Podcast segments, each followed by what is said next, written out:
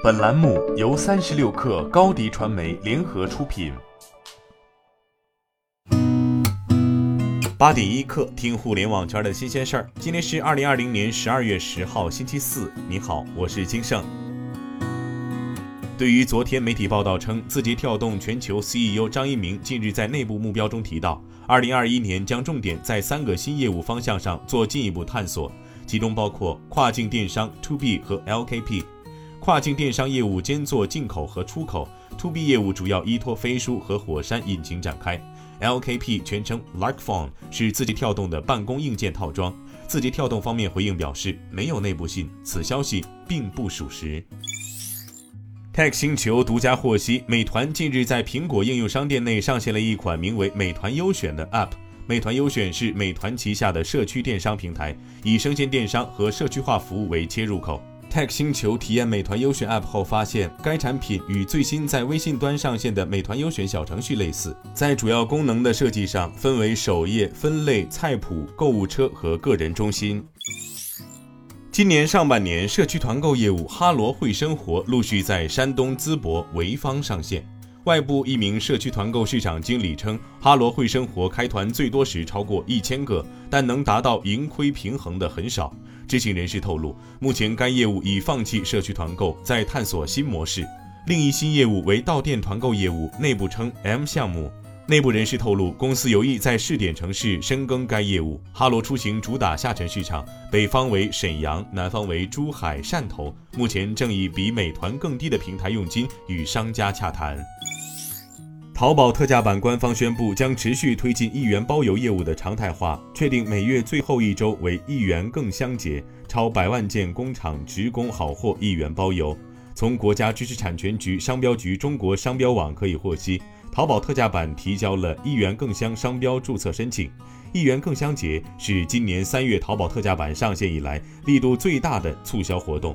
淘宝特价版联合了一百四十五个产业带、一百二十万产业带商家、五十万工厂，提供场地直发的源头货，定位就是做工厂货的双十一。而今官宣将其推进为常态化的业务，可以看出淘宝特价版抢占下沉市场的熊熊野心。近日，有网友爆料，五八同城终止了与杨幂长达十年的代言合约。值得注意的是，几位爆料者在社交平台都认证为五八同城员工，但是更多人则分别从杨幂和五八同城两个角度去分析这次分手。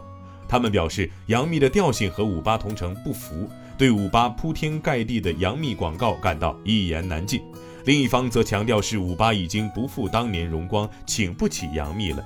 对于上述爆料，五八同城方面表示不予置评。马蜂窝旅游与腾讯文旅近日联合发布二零二零年冬季旅游风向标，通过马蜂窝旅游大数据平台分析境内外一百个目的地的热度变化，预测今年冬季的最新旅游消费趋势。数据显示，今年冬季国内旅游热度排名前十的目的地分别是三亚、北京、哈尔滨、广州、成都、重庆、长沙、西双版纳、厦门和西安。其中，冰城、哈尔滨冬季旅游热度涨幅达到百分之两百，今年首次进入旅游风向标热度榜单前十。云南的西双版纳旅游热度上涨百分之六十三。新冠疫情下，经济停滞，企业压缩广告费，日本电通集团在各地区的广告业务进入低迷期。近期，电通发布消息称，二零二一年底前将裁减近六千名从事海外业务的员工。截至二零一九年十二月底，电通从事海外业务的员工大约有四点七万人，裁员人数约占百分之十二点五。电通集团是日本第一大广告集团，也是全球排名前五的广告巨头。然而，受海外业绩波动叠加疫情影响，一年前开始，电通多次传出裁员消息。今天咱们就先聊到这儿。编辑崔彦东，我是金盛，八点一刻，咱们明天见。